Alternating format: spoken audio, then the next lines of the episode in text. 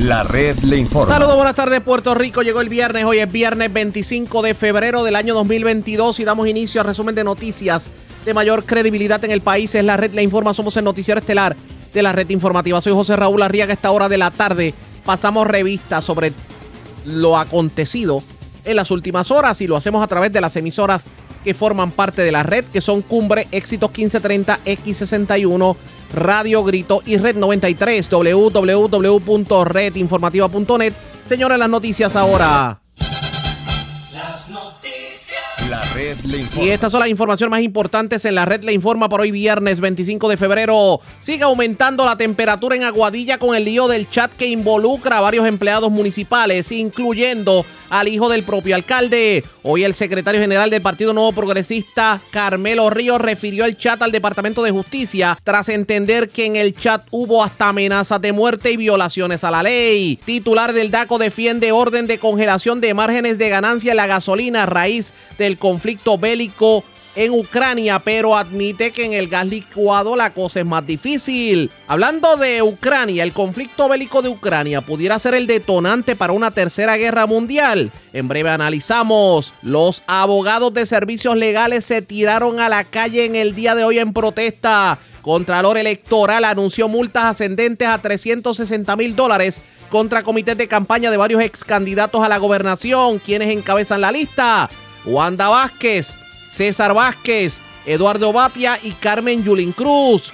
¿Recuerdan al grafitero Juan Luis Cornier, alias Mangue 1? Pues señores, fue sentenciado en el día de hoy a 107 años de cárcel por el asesinato de la joven Valerie Ann Almodóvar. Encuentran persona muerta en el estacionamiento de los almacenes de Mesalben Jayuya. En prisión, dos de los tres imputados de asesinar a septuagenario, cuyo cadáver fue tirado en una zona boscosa en San Lorenzo. Ocupan armas y drogas en intervención en el residencial Juana Matos de Cataño. Detienen tres personas a las que se le atribuye escalamiento a tienda de la calle Boria en Río Piedras. Y también detenido hombre que agarró una pistola y comenzó a lanzar tiros a diestra y siniestra en residencia de Santa Juanita en Bayamón. Esta es la red informativa de Puerto Rico. Bueno, señores, damos inicio a la edición de hoy viernes del Noticiero Estelar de la red informativa de inmediato a las noticias. Toda esta semana ha dado mucho de quebrar un chat que fue sacado a la luz pública en donde se ven involucrados funcionarios del municipio de Aguadilla. Y esto nos recuerda precisamente al chat de Telegram que le costó la gobernación a Ricardo Rosselló y el puesto a muchos de sus allegados. Pues sepa usted que el secretario general del Partido Nuevo Progresista, Carmelo Ríos, anunció hoy que va a referir al Departamento de Justicia para su investigación copia de lo que calificó como ataques políticos, persecuciones y amenazas de muerte contra empleados municipales afiliados al PNP, contenidos en un chat creado aparentemente por el hijo del alcalde de Aguadilla, Julio Roldán. Según indica Carmelo Ríos, el referido se va a establecer lo que es discrimen, persecución, amenaza, difamación y todos los delitos que cometieron los funcionarios. En este caso, pues, para que ustedes tengan una idea y sepan de dónde viene todo,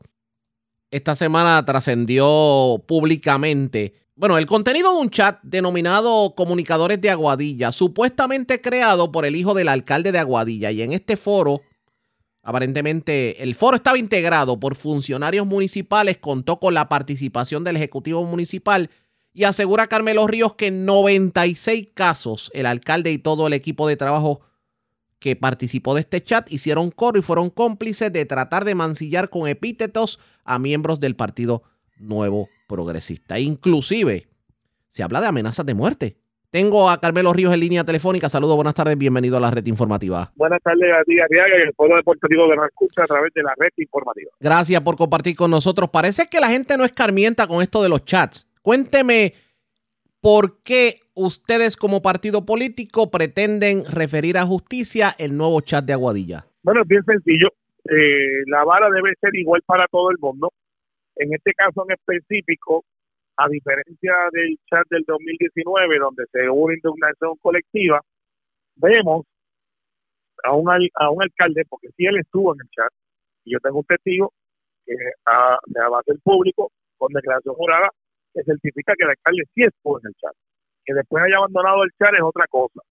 Pero estuvo en el chat, que lo que yo he dicho, ¿sabes? Pasó su hijo, que hoy es empleado, asesor legislativo del presidente de la Cámara, David Hernández, quienes entre otros con el vicealcalde, la persona que está a cargo de finanzas, de seguro, las personas que están que son ayudantes especiales del alcalde, planifican cómo van a perseguir a miembros del Partido Nuevo Progresista, que son empleados del municipio de Aguadilla, cómo los van a mover de sitio, cómo los van a poner a barrer, cómo los amenazan de muerte, cómo les dicen este, que son personas de la comunidad LGTB, pero no lo dicen con esa finura, lo dicen, esta persona es y él anda con fulana y eso es un tape, pero yo le pondría un cheribón en sus áreas genitales para explotarla, eh, cómo lo vamos a estrangular, eh, y, y son 220 y pico de páginas de comentarios de planificación despreciable.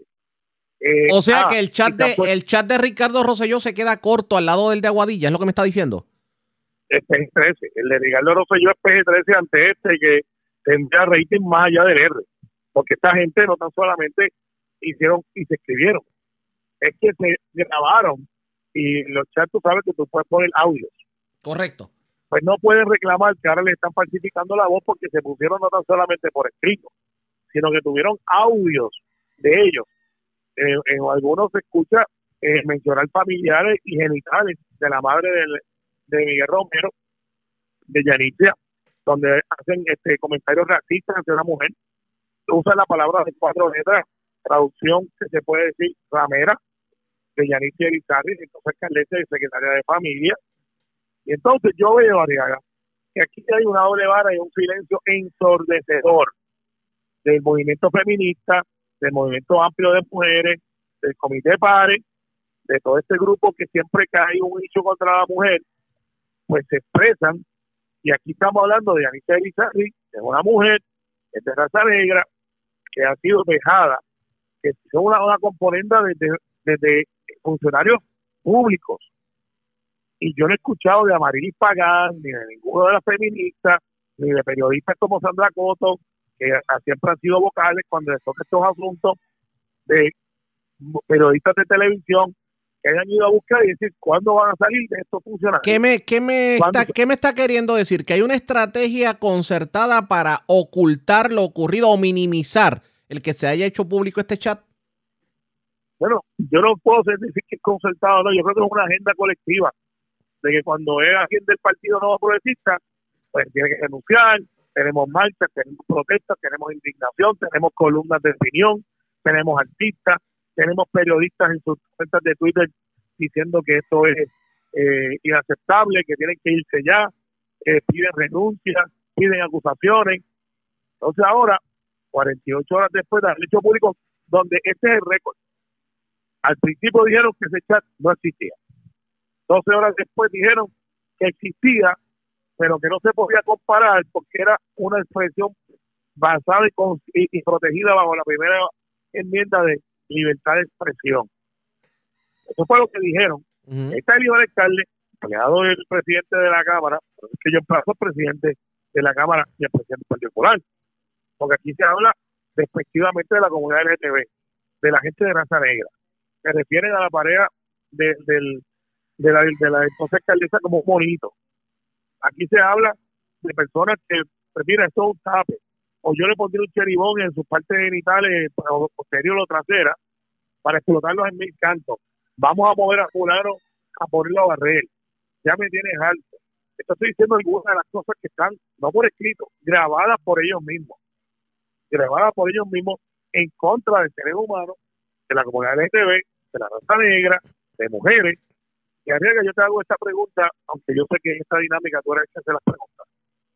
¿Tú has escuchado a alguien quejarse, ahí, fuera de, de lo que estamos haciendo esta denuncia, algún periodista, algún artista, algún miembro del Partido Popular, diciendo Salvo, salvo una que otra reseña, eh, digamos, eh, pues por encimita y tal vez uno que otro canal de televisión que ha, bu- bueno, bueno, eh, yo escuché por lo, por lo menos en un canal de televisión a un, a un ex gobernador del Partido Popular Democrático y a un funcionario del PNP. Usted, participa también de ese foro. Eh, en donde se tocó el tema, pero de ahí en adelante yo no he escuchado nada más, no he visto, no he visto publicaciones en los periódicos, no he visto no, eh, no, busca las redes sociales, vaya, Y en este caso, para que la gente entienda un poquito todo lo que tiene que ver con el chat, eh, ¿qué delitos se cometen o cometieron las personas que hablaron a través del chat que, que no sea una mera expresión protegida por la Constitución? Bueno, una, una expresión protegida por la Constitución puede ser lo que usted piensa sobre una persona siempre y cuando no vaya a la dignidad de la persona que también tiene derecho a, a o sea, usted no puede acusar a una persona de ser una prostituta sin tener una evidencia. Usted no puede acusar a una persona eh, de, de, de cosas que no puede sustentar. Lo que pasa es lo siguiente, en ese chat, ellos también, porque eso fue lo que pasó, dijeron, vamos a coger a fulano, vamos a coger a sultanos, que son PNP, y los vamos a poner a barrer, los vamos a ver, pues explotarlos y volarlos en canto. De eso es lo que estamos hablando. Y ahí hay una componente, ya hay una planificación para perseguir personas que por el mero hecho de ser estadistas.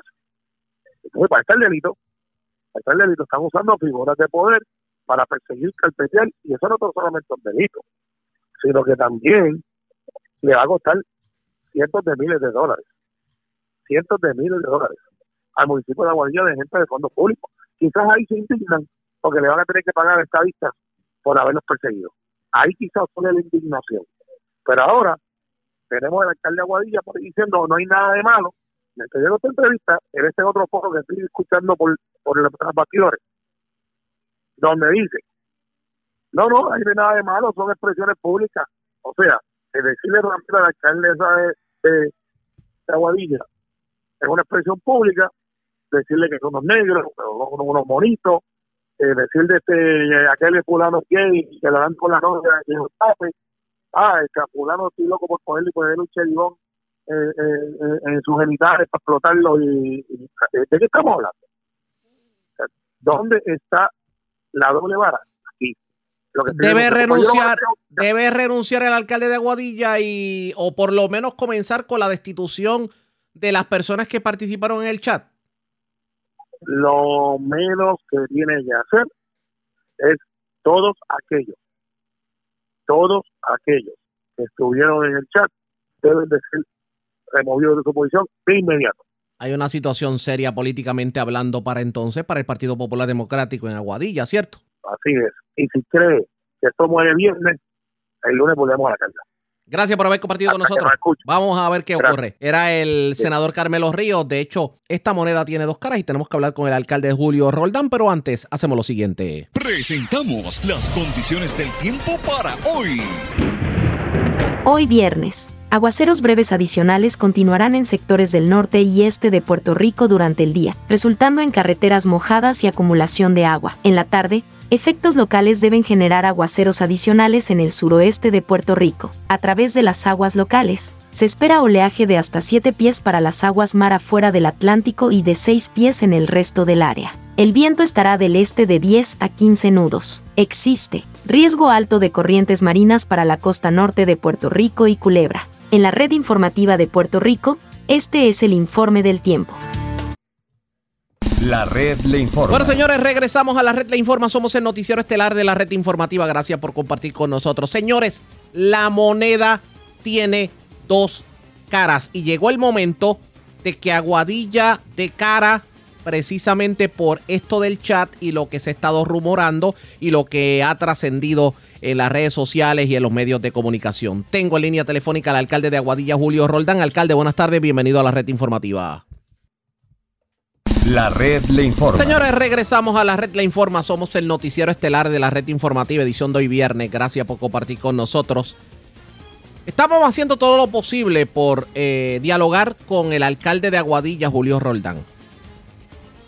Pero como tradicionalmente ocurre, la preferencia siempre es para las cadenas de noticias que originan en San Juan y pues los que hacemos un esfuerzo para mantener al pueblo informado de manera responsable en los diferentes eh, sectores de Puerto Rico, pues no tenemos la ventaja y pues lamentablemente no se nos concedió la entrevista. claro, a la hora de las relaciones públicas son los primeros que llaman. Así que Julio Roldán, queda en su conciencia lo ocurrido en el día de hoy. Pero usted sabe muy bien que aquí damos noticias y no hacemos relaciones públicas. Es una pena que usted no haya querido reaccionar a la red informativa cuando usted sabe que la red es uno de los foros que de hecho cubre su municipio más objetivos de la zona. Porque aquí no tenemos agendas con nadie. Porque aquí la única agenda es la noticia. Pues, que el pueblo juzgue. Así que vamos a otros temas. Porque hoy la Junta de Control Fiscal se reunió. El gobernador tuvo la oportunidad de poner ante la Junta eh, los planes de ajuste de la deuda. Entre ellos lo que pudiera ser eh, aumentos a los peajes en el ajuste de deuda de la autoridad de carreteras. Escuchemos las declaraciones del gobernador en medio de la vista pública a Puerto Rico. La Junta estamos en total acuerdo. Como gobernador de Puerto Rico estoy consciente de la necesidad urgente de continuar el trabajo de mejorar las carreteras de Puerto Rico. Estamos de acuerdo que ACT tiene que maximizar los fondos federales que reciba, mientras también aplicándolos, eh, usándolos inmediatamente para tener los resultados que necesitamos inmediatamente. Un proceso de aprobación de contratos para utilizar fondos federales va a ser crítico para hacer que eso sea una realidad. Mi administración responsablemente evalúa y adopta cualquier buena idea, incluyendo las propuestas por la Junta Fiscal que beneficien a la gente de Puerto Rico. Aunque ocasionalmente tenemos diferencias de opiniones de cómo nuevas medidas deben ser implantadas, mi administración está comprometida a implantar cada acción que verdaderamente beneficie a Puerto Rico. Nuestras diferencias con las juntas en algunas medidas incluyó el plan fiscal de ACT en cuanto a los objetivos estratégicos como tal, sino en nuestro enfoque de las mejores maneras de lograrlo.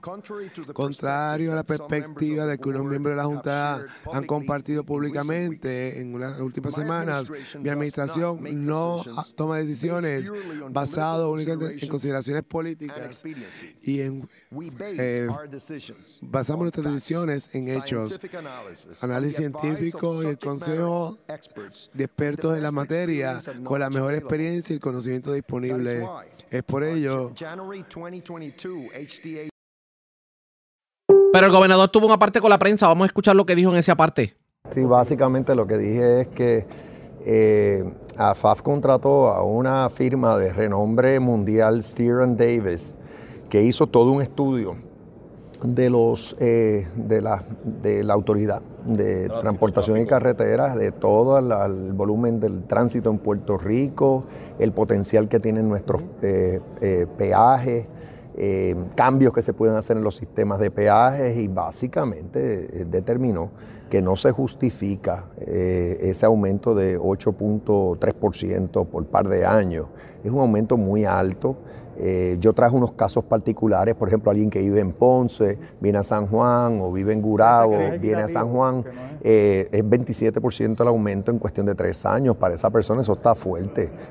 y, es una conversación que continúa, porque aunque ellos aprobaron este plan fiscal, tienen apertura para entrar en conversaciones con el gobierno eh, para buscar otras alternativas. Yo sé que, yo sé que eh, eh, la realidad es que aumentos en peajes, por regla general, siempre hay. Y usualmente están atados a la inflación, por ejemplo, y alguna fórmula. Y eso lo vemos, por ejemplo, en la PR22, en la PR5.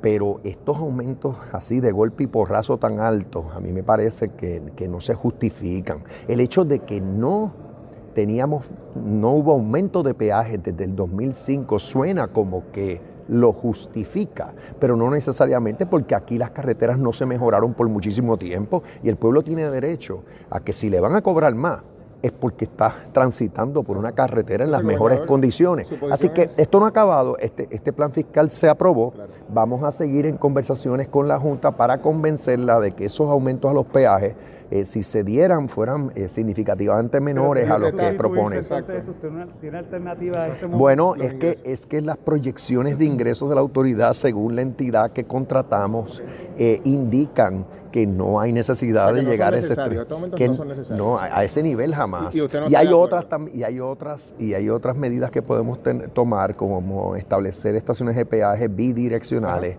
que también aumentan los eh, recursos de la autoridad. Eh, en adición, nosotros estamos ahora en vía de, utilizando fondos federales, de establecer nuevas carreteras en Puerto Rico. Eh, y en esas carreteras pudiéramos tener eh, peajes. O sea que hay diferentes eh, eh, factores que se pueden tomar en consideración para que eh, los aumentos de peaje no sean los que propone ese o establece ese plan O sea, fiscal. usted proyecta que esto puede cambiar. Sí, definitivamente. Y me siento positivo y están receptivos, estoy notando que están receptivos. Ellos nos dieron por fin la base, los datos que utilizaron. Eh, pero una cosa que yo mencioné en mi ponencia en inglés es que eh, eh, las, la- las proyecciones que tenía la Junta en el plan fiscal eh, eh, antes de este último, antes de la revisión, para, para la autoridad de carretera, en términos de los ingresos de la autoridad de carretera, eran mucho menores. Y ahora han aumentado esos ingresos dramáticamente y sin embargo se mant- mantienen en que el aumento tiene que ser el mismo que vislumbraba el plan fiscal anterior. Eso no hace sentido. Eso ya nos lleva a pensar que debería haber un, un ajuste a la baja. Porque si estás aumentando los ingresos de la autoridad y lo estás reconociendo en este nuevo, en el- en este nuevo plan fiscal, pues entonces eh, reduce el, el- el peaje que estabas eh, eh, estableciendo. En Gobernador, términos en generales, ¿hay, ambiente para, para renegociar, para revisar el RSA? Bueno, yo pienso que sí, eso, eso eh, no era el tema del día, Ajá. pero se discutió muchísimo y si vieron, entre otras cosas, eh, yo indiqué que este, ese acuerdo se concretó antes de que yo asumiera la gobernación, que entiendo que hay que revisitarlo por varias razones. Uno de los ponentes indica, mire, esto es un nuevo mundo con esto de los carros eléctricos, aquí va a haber una demanda eh, mayor eh, de, básicamente de, a- de la autoridad de consumo eléctrico eh, por el uso de vehículos eléctricos, que eso es algo que no hay quien lo pare. Entonces, esa es una. Otra, nuestra economía está comportándose mm, eh, significativamente mejor a lo que se vislumbraba. Eh, así que eh, hay que, por esas razones, hay que volverlo a mirar. Yo también pienso que hay que volverlo a mirar desde el punto de vista de la forma en que está estructurado. Eh, eso, el, el- el acuerdo no se tiene que estructurar necesariamente como está.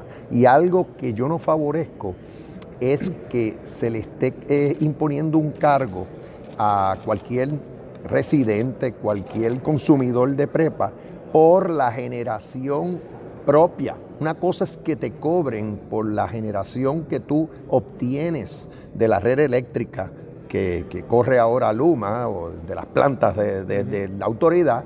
Otra es que te impongan un cargo por la generación que tú tienes, ya sea solar o de otra índole. Pienso que todo el que esté conectado a la red sí debe pagar un cargo eh, y esas son las cosas que hay que eh, evaluar. Eh, fue una larga discusión. Otra cosa que, que yo indiqué es que tampoco es en el interés de los acreedores de, de- de la autoridad el estar cobrando aquí unas cantidades que lleven a la autoridad a otra quiebra. O sea, que hay que encontrar un punto medio. Yo veo con buenos ojos el que la juez eh, Hauser eh, eh, lleve a cabo esa mediación. Pienso, por cierto, que eso no impide que la Asamblea Legislativa tome cartas en el asunto. La mediación eh, toma su propio curso, pero la Asamblea Legislativa siempre puede intervenir. Aprobar El, el- el plan de energía eléctrica. Por eso la Asamblea Legislativa puede evaluar este asunto y- y- y aprobar. Pero- Pero, ¿qué le pero parece? Bueno, si tiene las que- definitivamente que deberían, eh, deberían haber eh, vistas públicas y se debería, se debería deliberar al Pero ¿qué le respecto. parece el hecho de que Peterson les dijo básicamente, si ustedes no hacen nada, nosotros vamos a probar lo que nosotros querramos, va a ser más caro y básicamente ya en la, en la- con, con lo que pasó con, con, el- con los planes previos, Bueno. pues ya hay una historia de que la legislatura tiene un problema de Bueno, poder obvia- llegar a unos acuerdos para esos Es, planes. es obvio que, que Peterson eh, no está de acuerdo con el planteamiento que yo acabo de hacer, que si tú estás generando energía en tu hogar con placas solares, que no debes estar pagándole a la autoridad eh, un cargo por ese, esa generación. sí creo que si eh, eh, estás eh, obteniendo energía de, de la autoridad o de la red eléctrica, pues entonces sí debes pagar por eso. Y, y yo- ahí yo tengo una discrepancia con Peterson. Él él, lo que quiere es que básicamente que se apruebe el, el- le dicen en inglés RSA, el R- RSA, como está. Por lo menos él suena así. Yo no estoy de acuerdo. Yo creo que esto hay que sentarse otra vez en la mesa a negociar eh, para eh, mejorar ese acuerdo. Pero es técnicamente la contro porque es que sigue habiendo la controversia. Para usted, lo que está en ese R- RCA es un impuesto, Impuesto al al sol, sol. o no es un Claro, impuesto porque- al Bueno, sol. Porque eh, básicamente esa sí, es la controversia. sí, que no. es que realmente... Él dice que es propaganda. Bueno, es eh, propaganda, en la medida en que hay un cargo por generación solar que cualquier eh, residente en Puerto Rico o empresa eh, eh, tiene en su residencia o facilidad, pues se puede ver como un impuesto. eh, se puede, cualquiera lo puede interpretar como un impuesto al sol. Él no lo ve así. Usted o sea, sí. él lo ve. ¿Usted lo ve como un impuesto? sí, o sea, yo lo que yo básicamente, como he dicho, no estoy a favor de que se le imponga un cargo a cualquier consumidor de prepa eh, por eh, su propia Y generación. debe eliminarse eso del, del, del RSA. Exactamente, eso se debe, eso no debe ser, eso no debe ser un factor en este RSA y no hay que estructurarlo incorporando eso. Eso fue parte de lo que dijo el gobernador. De hecho, tampoco está de acuerdo con un impuesto al sol que se ap- aparentemente aparece como parte del plan fiscal de la Autoridad de Energía Eléctrica. Pero en el caso de los peajes, entiende el gobernador que eh, pues, la situación en Puerto Rico no está como para aumento de peajes y que el ingreso de la Autoridad de Carreteras aguanta para la, repar- la reparación de carreteras. ¿Qué ocurrirá definitivamente pendientes a la red informativa? La red le A informa. la pausa cuando regresemos en esta edición de hoy, viernes, del Noticiero Estelar de la Red Informativa de Puerto Rico. El titular del DACO se defendió hoy sobre su orden de, de congelación de márgenes de ganancia en cuanto a la gasolina a raíz del conflicto bélico en allá en en Ucrania. Los gasolineros dicen que esto va a ser nefasto para ellos. Analizamos el tema luego de la pausa, regresamos en breve.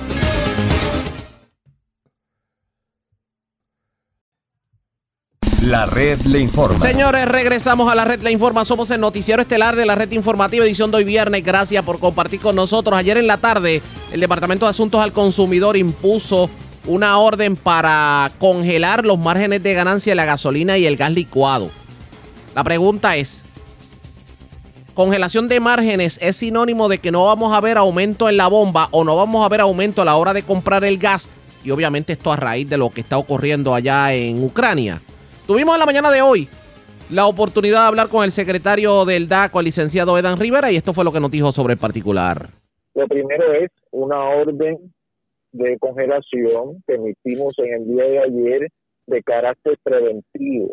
Nosotros notamos que había mucha incertidumbre en la ciudad- ciudadanía en Puerto Rico de los efectos que eso pudiese tener, el efecto que pudiese tener la guerra en Ucrania, en Puerto Rico y el precio del combustible. Se especuló que iba a aumentar 30 o 40% de un día al otro. Nosotros tomamos acción proactiva para asegurar a la ciudadanía de que aquellas cosas sobre las cuales sí tenemos controles, que es el margen de ganancia, la estamos atendiendo para evitar cualquier aumento irrazonable o cualquier especulación que se pueda dar con esa información. Lo que hace nuestra orden es el margen de ganancia que tenía cualquier jugador en la cadena de distribución de combustible queda congelado. Es decir, si te ganabas un 30% en la venta, no te puedes ganar más de ese 30%. Esto da espacio para que cualquier aumento de los costos de adquisición pueda traspasarse a través de la cadena y pueda seguir fluyendo el producto. Pero a la misma vez, aquellas personas que estén dentro de unos márgenes irrazonables, que estén muy por encima del recomendado por el DACO, o de que aumenten sus márgenes, eso se evita. Nosotros estamos penalizando esa práctica. Cualquier persona que se aproveche de esta situación para aumentar su ganancia va a ser penalizada por el DACO. Eh, nosotros entendemos que nuestra... Sí, en este, en este caso, ese margen de ganancia sería de cuán, de, sería, no hay un por ciento en específico, es cómo quedó la cosa desde ayer. Exactamente, eso es una buena forma de ponerlo. ¿no? Nosotros estamos diciendo nadie puede aumentar sus márgenes de ganancia que tenían al momento de entrar en vigor la orden de congelación. Ahora sí, pusimos un parámetro en particular que a nosotros nos parece razonable con la información que recabamos durante las últimas semanas que estamos enterando bien de cerca que está ocurriendo con los combustibles y la situación en Ucrania. Cualquier persona, Raúl, que venda gasolina, que esté en desacuerdo, que entienda que esos parámetros no son suficientes para mantener su operación, la misma orden provee para que acudan al departamento y nosotros le hagamos una revisión de sus margen de ganancia y le podamos autorizar si está justificado. ¿Cómo. ¿Cómo afecta la decisión del presidente Biden de que va a congelar el precio, no el margen de ganancia, el precio en bomba de la gasolina en los estados y territorios? Bueno, lo, lo, lo que se ha hablado es de, el presidente Biden ha hablado de aumentar la oferta de petróleo y con ello esperar que tenga algún impacto en la economía, particularmente que el precio, si hay algún disloque de combustibles por cualquier sanción a Rusia, que produce de alrededor del 12 al 15% de petróleo en el mundo, los consumidores en Estados Unidos no se vean afectados más allá de lo que podrían verse afectados si eso termina por ocurrir. Pero entonces se mantiene obviamente lo que tiene que ver con los márgenes de ganancia. Le pregunto sobre el particular. Estamos viendo gestiones con miras hacia la gasolina, pero yo no he escuchado nada del gas licuado. ¿Qué ha pasado con el gas licuado? nuestra orden, nuestra orden incluye todos los combustibles, gasolina regular, gasolina premium, diésel y gas licuado. Como cuestión de hecho, nosotros estamos investigando los aumentos que ocurrieron durante la tarde de del gas licuado, que tienen que justificarnos antes de entrar en vigor y si nosotros vemos que incurrieron en alguna violación, es decir, que aumentaron sus margen de ganancia con estos cambios de precio, nosotros vamos a tomar la Oye, medida oiga, pero no le parece tan, no le parece muy coincidental en que precisamente ayer, cuando usted a la una y 30 de la tarde estaba hablando de márgenes de ganancia, ya los mayoristas de gas licuado habían aumentado el precio. y por eso es que estamos investigando y no nos va a temblar la mano para tomar la decisión que tengamos que tomar Yo sé que para usted, penalizar cualquier acción. licenciado, yo sé que usted no le tiembla la mano y usted ha sido uno de los secretarios que más, eh, digamos, más incisivo ha sido a la hora de, de fiscalizar. Eh, lo que me preocupa es lo siguiente, es que todo lo que se ha hecho con el gas licuado no ha tenido ningún resultado porque aquí se habla de algunas multas que para los eh, gaseros eso es menudito y seguimos viendo los aumentos desde diciembre del 2020 de manera indiscriminada, tanto así que por lo menos hace 3, 4 días atrás el cilindro de 20 libras o de 17, que es lo que verdaderamente echan, estaba en 25 dólares y esta mañana está en 30. Nosotros, Raúl, no se- seguimos con nuestros planes de fiscalización a la industria de gas licuado. Como cuestión de hecho, nosotros estamos proponiendo un reglamento nuevo de combustibles en el que se están incorporando varias cosas para atender ese mercado en específico. Las vistas públicas van a tener hasta el jueves. Ahí estamos poniendo que los eh, que venden gas licuado en una mayorista nos tienen que informar cuáles son los precios de referencia del mercado internacional que están utilizando, tienen que explicar cualquier variación que ocurra en ese mercado. Para nosotros momento, licenciado, di- disculpe que le interrumpa, pero es que me acaba de traer un dato bien importante en toda esta discusión. Y para el que sintoniza tarde, hablamos con el licenciado Edan Rivera, el secretario del DACO. Usted dice que ellos tienen que informar las variaciones en el mercado, según el mercado de referencia, etcétera, etcétera. O sea que si yo le pregunto a esta hora que usted y yo estamos hablando, ¿de cuánto sería ese margen de ganancia para que esté, digamos, vigente la orden que emitió en el día de ayer? Usted sin tener precisamente esa referencia del mercado, ¿me podría decir de cuánto es? Mira, José Raúl, eh, una de las características del gas licuado, el mercado de gas licuado en Puerto Rico, es lo que siempre nos ha preocupado y nuestras acciones van dirigidas a que limitar eso de alguna forma. Es que contrario a la gasolina, hay tantos márgenes de ganancia como trans- transacciones hay. En Puerto Rico, en gasolina hay un mercado único, es decir, un mayorista solamente puede tener un solo precio en la cadena de distribución. y, to- le tiene que vender el mismo precio a todos los detallistas. Eso no ocurre con el gas licuado. ¿Por qué? Porque no hay una regulación a esos efectos. Otra cosa que ocurre que es distinta en el mercado del licuado es que no hay desvinculación. En gasolina, un mayorista no puede operar una estación de gasolina. En gas licuado eso no ocurre porque eso no está penalizado por ley. Hay varios proyectos que se están dilucidando y eso requerirá legislación, ¿no? Y por eso es que, contrario a la gasolina, sí, se puede hablar de margen de ganancia, pero hay tantos márgenes de ganancia como transacciones comerciales hay. Es distinto que, como la gasolina, podemos decir, mira, eh, para tal marca este es el margen. No, gas licuado, tenemos que hacer la investigación caso a caso y eso es lo que comenzamos a hacer ayer. Comenzamos a hacer en el día de ayer con la orden de congelación. Regresemos a la gasolina. En cuanto a la gasolina se refiere, ¿cuál debe ser el precio promedio en bomba, según los análisis de ustedes, los estimados?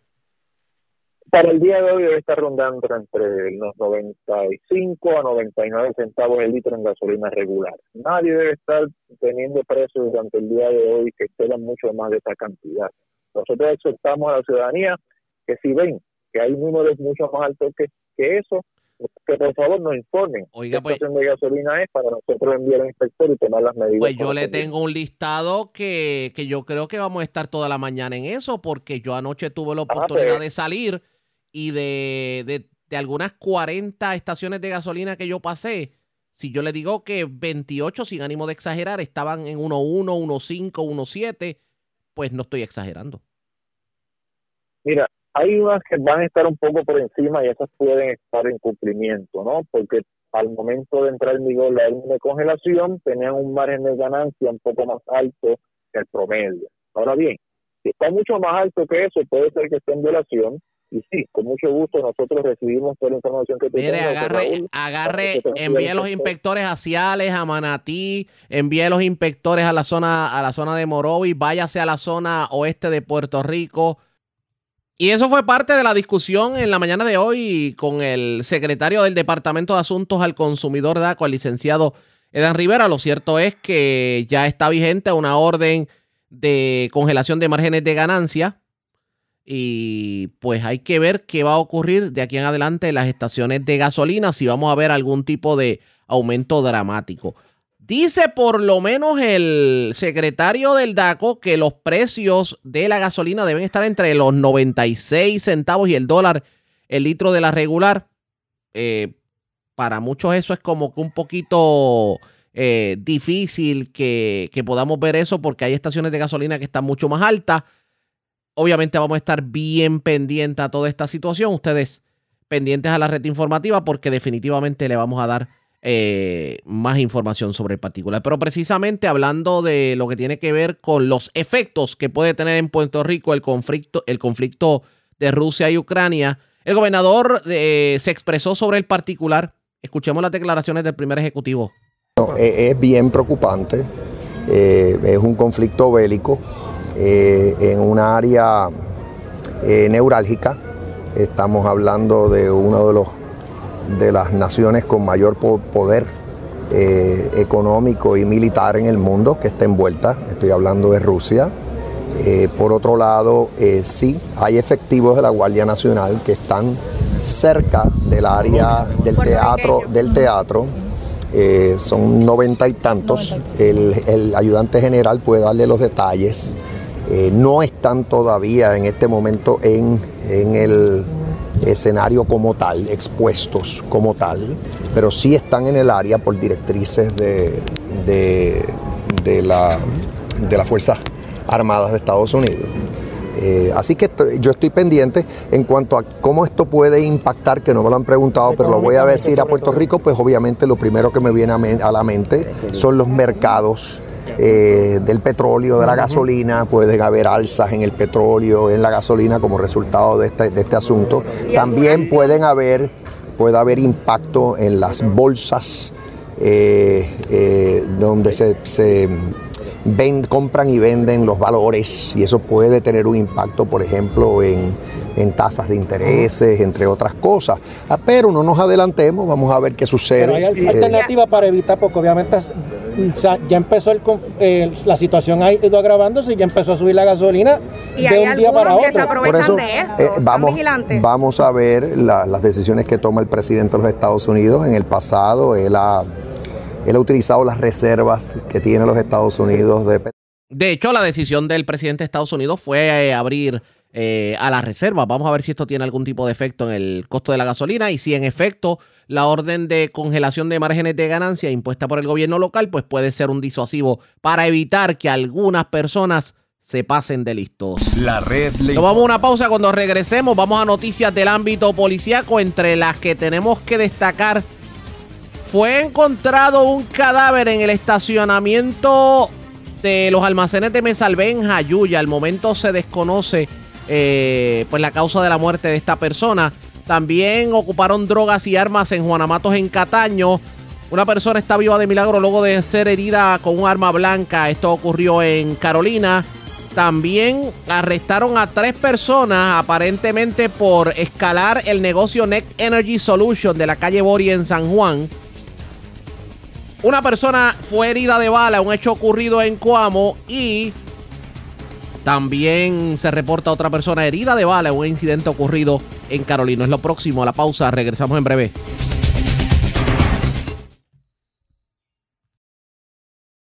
La red le informa. Señores, regresamos a la red La Informa. Somos el noticiero estelar de la red informativa de Puerto Rico. Gracias por compartir con nosotros. Sentenciado a 107 años de cárcel el grafitero Mangue 1 por el asesinato de la joven Valerie Ann Almodóvar ocurrido en Ponce. Recordarán que el cadáver de esta joven fue tirada eh, a una zona cercana al lago Garzas en Adjuntas, un caso muy comentado en los medios de comunicación y hoy fue la vista de sentencia en donde el grafitero tuvo la oportunidad de dirigirse a la juez que, presen- que presidió la sala y vamos a escuchar parte de lo ocurrido.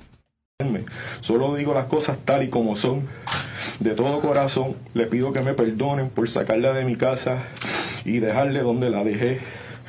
Las cosas que se contaron aquí no son como se contaron, pero aclaro, esto es injusto. Yo no asesiné a su hija, no asesiné a tu hermana. Jamás hubo tal pintura ni la supuesta relación entre ella y yo.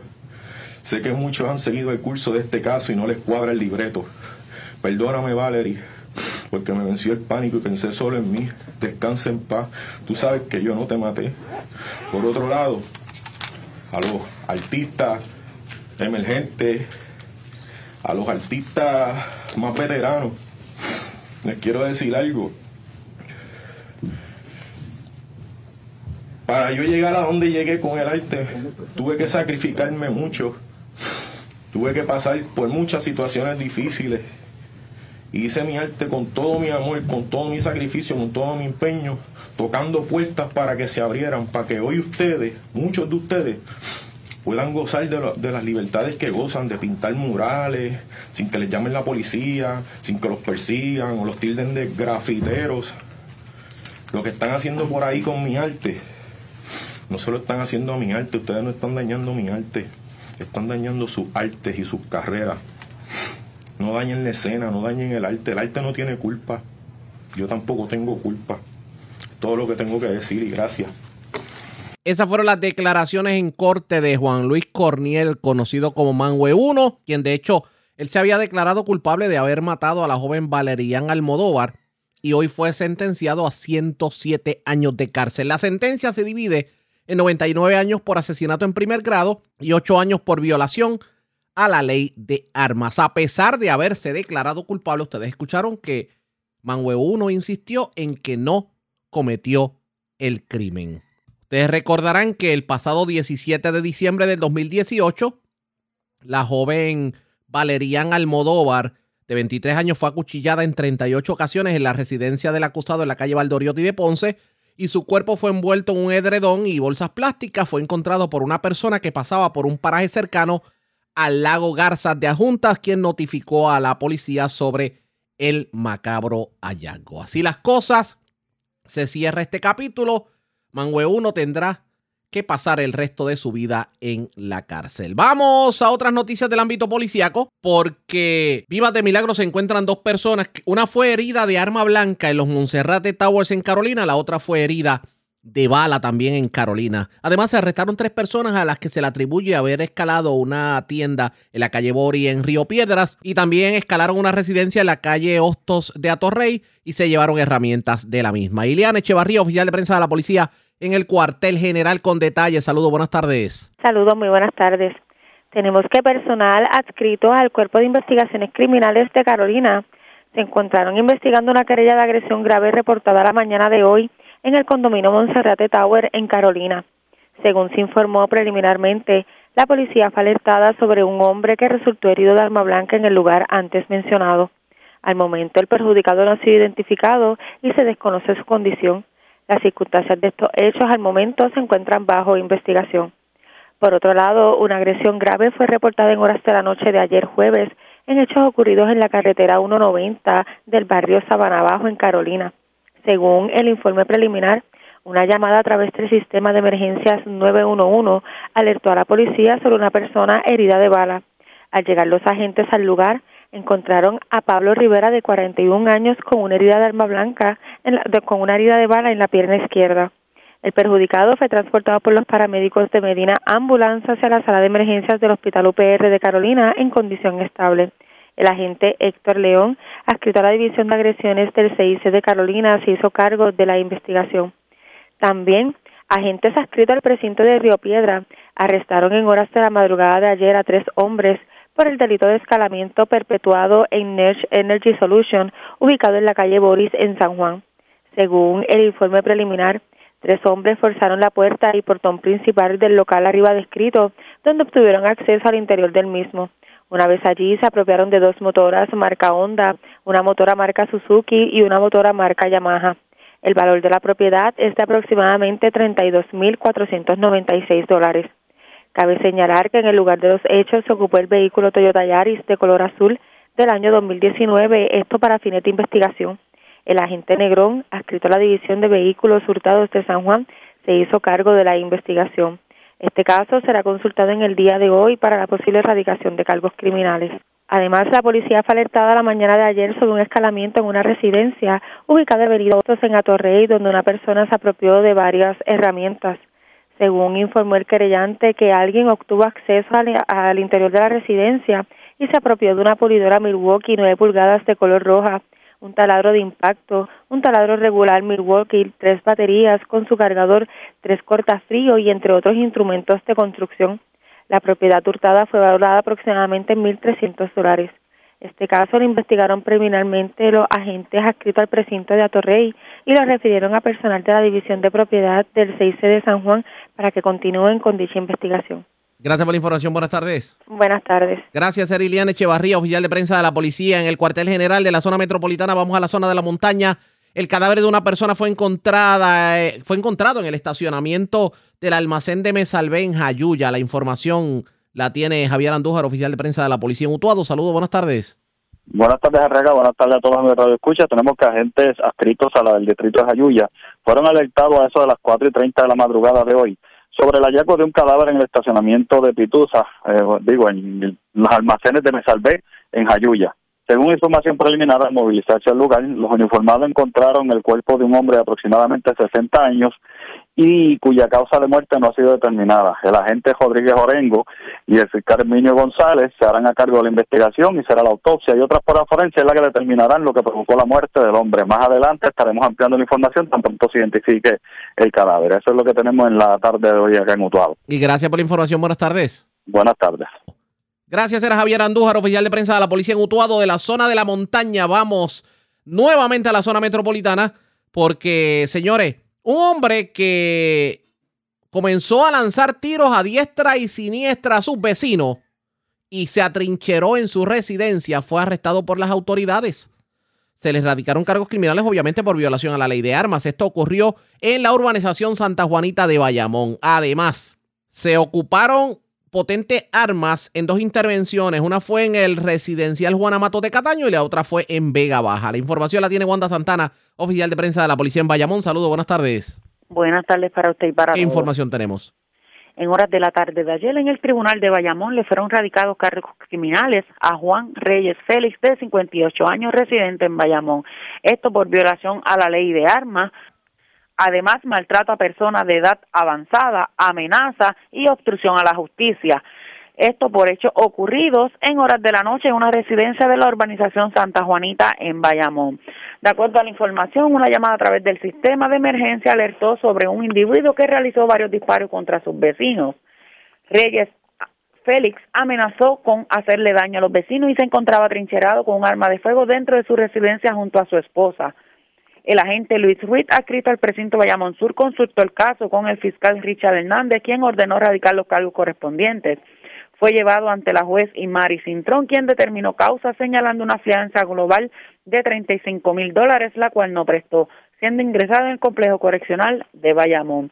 Por otra parte, agente ha escrito al Plan Integral de Seguridad Ciudadana del Gobierno, bajo la supervisión del teniente Luis Pacheco, en horas de la noche de ayer realizaron patrullaje preventivo e intervenciones, estos hechos en los pueblos de Vega Baja y Cataño en el residencial Juan Amato en Cataño. Como resultado se ocupó una pistola marca Glock modelo 17 calibre 9 milímetros, una pistola Glock color crema, siete cargadores, 349 municiones, una bolsa plástica con marihuana. Los agentes adscritos al plan se hicieron cargo de la investigación y procedimiento.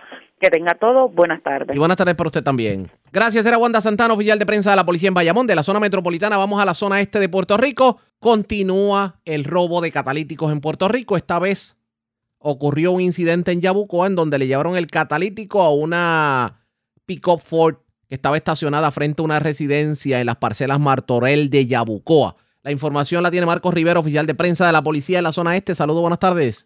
Sí, buenas tardes. Tenemos que agentes adscritos al cuartel de Yabucoa investigaron en horas de en horas de la mañana de ayer una profesión ilegal frente a una residencia en la calle principal al lado de un colmado en la parcela Martorell en Yabucoa.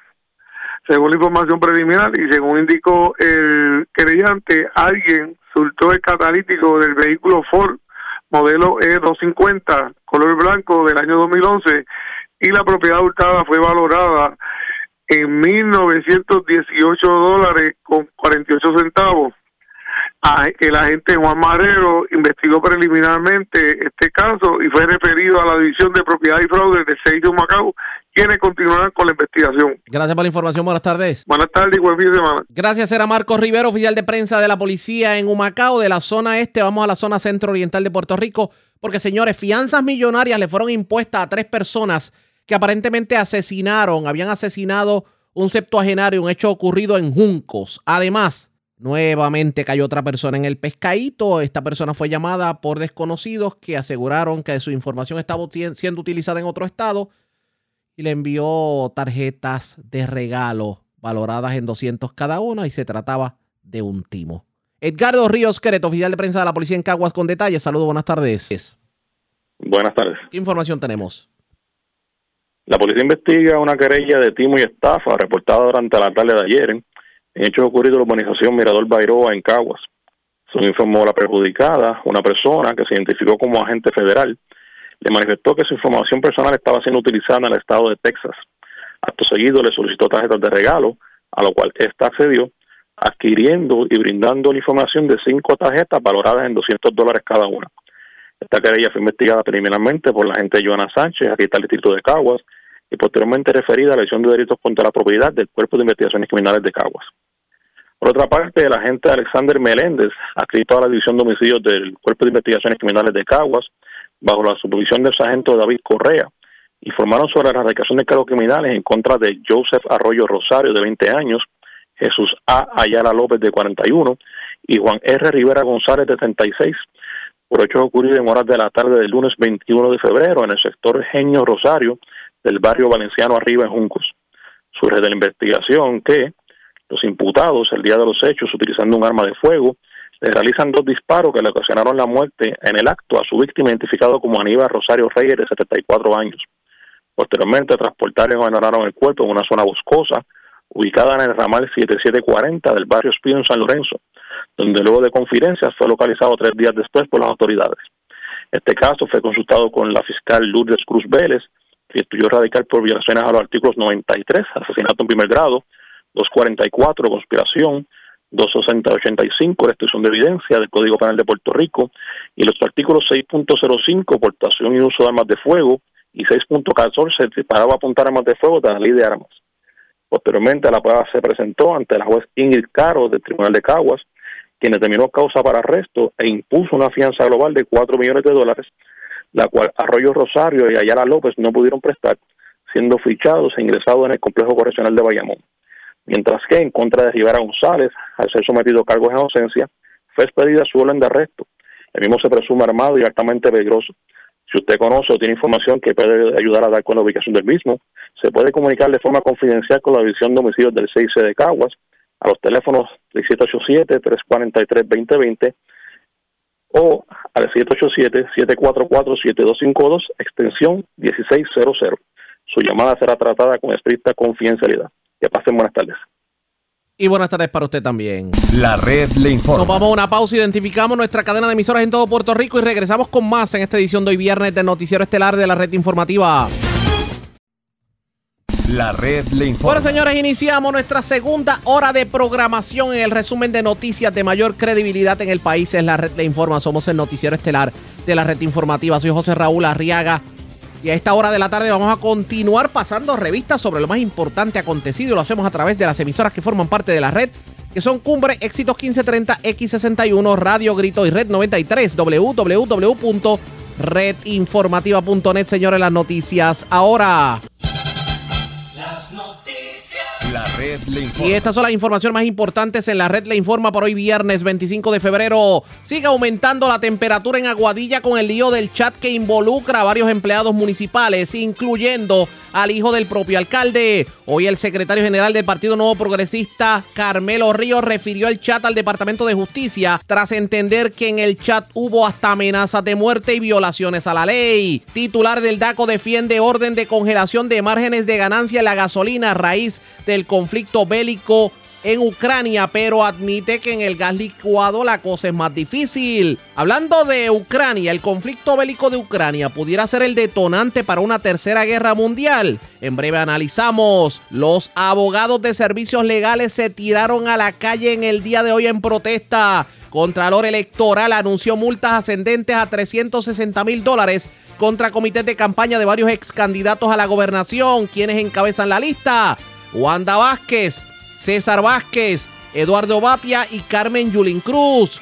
¿Recuerdan al grafitero Juan Luis Cornier, alias Mangue 1? Pues señores, fue sentenciado en el día de hoy a 107 años de cárcel por el asesinato de la joven Valerie Ann Almodóvar. Encuentran persona muerta en el estacionamiento de los almacenes de Mesalben Jayuya. En prisión, dos de los tres imputados de asesinar a septuagenario, cuyo cadáver fue tirado en una zona boscosa en San Lorenzo. Ocupan armas y drogas en intervención en el residencial Juana Matos de Cataño. Detienen tres personas a las que se le atribuye escalamiento a tienda de la calle Boria en Río Piedras. Y también detenido hombre que agarró una pistola y comenzó a lanzar tiros a diestra y siniestra en residencia de Santa Juanita en Bayamón. Esta es la red informativa de Puerto Rico. Bueno, señores, damos inicio a la segunda hora de programación en Noticiero Estelar de la red informativa de inmediato a las noticias. Señores, el conflicto que se está viviendo en Ucrania pudiera desembocar a una tercera guerra mundial o simplemente vemos un Rusia que solamente se aferra a que Ucrania sea parte del territorio y no llegará más allá. ¿Qué participación, si alguna, van a tener los países de la OTAN? La ayuda que está pidiendo el presidente de, Ucrania, ¿va a llegar o no va a llegar? Y estamos hablando obviamente de ayuda militar. Pues en la mañana de hoy, Denis Pérez de Noticias tuvo la oportunidad de analizar el tema con la doctora Mayra Vélez Serrano y esto fue lo que se dijo sobre el particular. Precisamente. Eh, y esto es interesante porque en los días o la semana antes del día de ayer, pues eh, la comunidad, especialmente Estados Unidos y el Reino Unido, decía que el ataque era inminente eh, y Zelensky decía, pues no, no creen pánico, todavía hay eh, posibilidad de, de, negociación. Creo que en el contexto de Ucrania le tomó de sorpresa eh, que no fuera solamente un ataque a donde lo que se pensaba que iba a pasar, que era la región de Donbass, sino que un ataque general a todo el país. Y ahora mismo eh, eh, amanecimos con noticia de que Kiev, la capital, está siendo atacada. Eh, que no solamente son las bases militares o los aeropuertos o, o infraestructura crítica. Obviamente, eh, en el cálculo de Putin, eh, de Vladimir Putin, presidente de Rusia, sobre atacar o no a Ucrania, sabía que una de las posibilidades, una de las consecuencias eran las acciones económicas. O sea, que eso era parte ya de su cálculo. Eh, al menos, ¿verdad? Que sea una persona completamente irracional y que no haya pensado que le iban a imponer sanciones económicas. Así que lo más seguro Putin ya tiene plan A, plan B, plan C sobre cómo va a, tratar de contrarrestar lo- el efecto de las sanciones económicas. Eh, por tanto, y ahí entonces hay que darle la razón a Zelensky, esto no va a ayudar a nada a detener a Rusia porque es que ya lo más seguro ya lo tenía como parte de sus cálculos, eh, como de, de las consecuencias, ¿no? De lo que podría pasar. Eh, entonces, aquí hay un problema grandísimo sobre cuánta, cuánto de la cuánta disposición tiene la comunidad internacional, especialmente la OTAN, de frenar los actos de agresión de eh, Rusia. Y entonces eh, esto está dando una señal muy negativa sobre qué pueden hacer si Rusia sigue teniendo ambiciones de este eh, carácter. Por ejemplo, cuando Rusia invadió a Chechnya, nada pasó. Cuando invadió a Georgia, nada pasó. Cuando anexó a Crimea, aparte de ¿verdad? unos castillitos en la, en la mano, un pam pam. Un pam pam, ¿verdad? Eso no se hace. Eh, no ha habido consecuencias reales a estos actos de agresión y de expansión de Rusia. Entonces, lo que vemos que ya Putin había estado eh, probando las aguas para ver qué, cómo iba a reaccionar eh, Estados Unidos o, la Unión Europea en ese sentido. Entonces, lo que estamos viendo es que no están dispuestos a ir a un conflicto. Y se entiende, se entiende muy bien que no se quieran eh, envolver en un conflicto que puede llevar a una tercera guerra mundial para defender a Ucrania. Estamos navegando en aguas muy, muy difíciles, eh, muy tenebrosas, en la que cualquier paso en falso puede desencadenar en una guerra mayor que tenga consecuencias eh, nefastas. Eh, ¿Cuánto, le afecta a Ucrania? Eh, ¿Cuánto le afecta a Ucrania el fracaso que fue la operación de Afganistán? Porque quizá esa coalición no se quiere volver a meter. Y sí, hay que pensar que en, durante el 9-11 eh, fue la primera vez que la OTAN invocó su capítulo 5, que es el capítulo que dice que un ataque a uno de los miembros de la OTAN es un ataque a todo y todos tienen que salir a la defensa. Y lo repitieron ayer. An attack on one is an attack on all of us. Pues, exactamente. Y eso hizo que por primera vez, ¿verdad?, se utilizara la OTAN eh, en, una proce- en un acto eh, militar en el caso de Afganistán. Pero sabemos cómo pasó, ¿verdad? Sabemos que Afganistán eh, terminó siendo un fracaso en la que no se pudo derrocar el talibán, todo el contrario, el talibán regresó con más fuerzas que nunca, se gastó trillones de dólares en esa guerra, eh, m- eh, miles de soldados también fueron eh, asesinados durante la guerra y ni hablar también de los soldados que sobrevivieron, pero que vinieron, ¿verdad? Con grandes consecuencias corporales, mentales, etcétera. Y nunca Eh, consiguieron las armas de destrucción masiva. Sí, en el caso, que, en el caso de Irak. Eh, y entonces, aquí también da un- una, nos explica un poco sobre no solamente la voluntad de la élite de Estados Unidos de intervenir en el conflicto de, de, de Ucrania, eh, y no voy a decir conflicto, voy a decir de la invasión de Ucrania, pero también de la población en general. Eh, por ejemplo, eh, Trump, una de las cosas que llegó, que lo hizo llegar al poder es que Trump decía es que no nos vamos a estar metiendo en cuanto conflicto hay, si no es del interés de, Estados Unidos. Eh, y eso ha calado onda no solamente en la izquierda, que tiende a ser bien anti-guerra, pero también la derecha, que usualmente hemos pensado que es pro-guerra, eh, que también ha tenido un cambio de posición bien anti-intervencionismo. Así que en términos generales, esto es un punto bastante bipartidista de que no se quieren intervenir, no quieren entrar en otra guerra, eh, si no ven que los intereses o por lo menos la seguridad inmediata de Estados Unidos está en juego. Y la, eh, el efecto práctico, doctora, o sea, ayer empezó, empezó la invasión, de repente eh, eh, lo que se pensaba que quizás no iba a ocurrir, entonces iba en fast track. De repente llegaron a Chernobyl, ya están en Kiev, en la capital. ¿Cuál es el efecto práctico del avance de las tropas eh, hacia en, en Ucrania? Eh, esto es un punto importante que he estado pensando en estos días, porque la pregunta es, ¿qué quiere ¿verdad? Vladimir Putin? ¿Qué es lo que quiere Rusia? ¿Cuál es el objetivo final? Originalmente yo pensaba, y yo creo que muchos también pensaban que lo que él estaba tratando de hacer era presionar a la OTAN y Estados Unidos de que eh, eh, de una vez y por todas reconociera que Ucrania nunca debería ser parte de la OTAN. Eh, que, se, que, que, la OTAN entonces retrocediera o hiciera un cambio ¿verdad? de su estrategia de expansión. Pero eso entonces no parece ser el objetivo ahora con la invasión, porque entonces lo que está haciendo es fortaleciendo aún más la OTAN.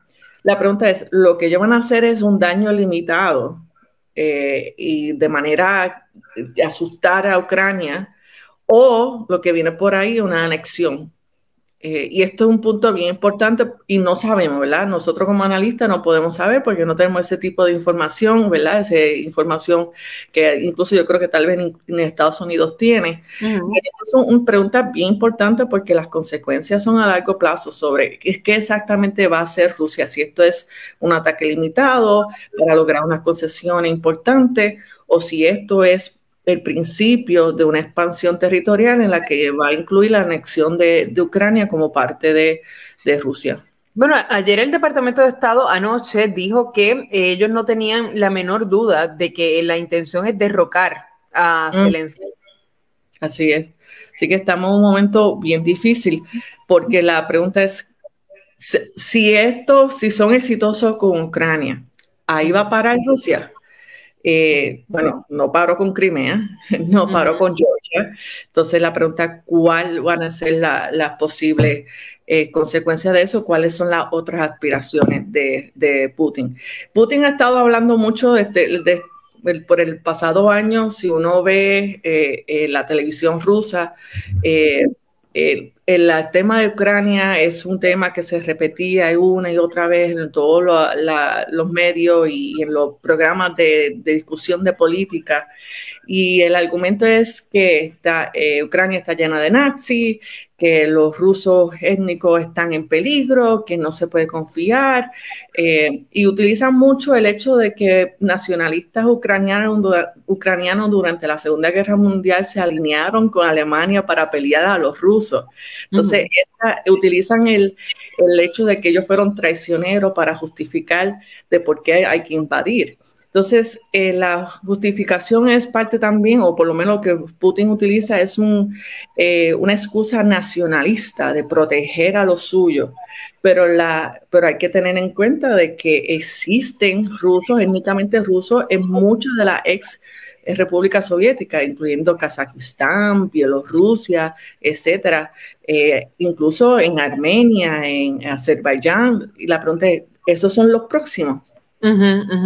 Sí, bueno, el interés debe quizás empezar por un por, alguien. Me, Le pregunto, ayer tenía una conversación con un grupo de gente, me decían, no, pues es que los ucranianos que no quieren, y yo, ojo, yo eh, no es cierto que todos los ucranianos están en contra de esta, de esta intervención rusa. No es cierto.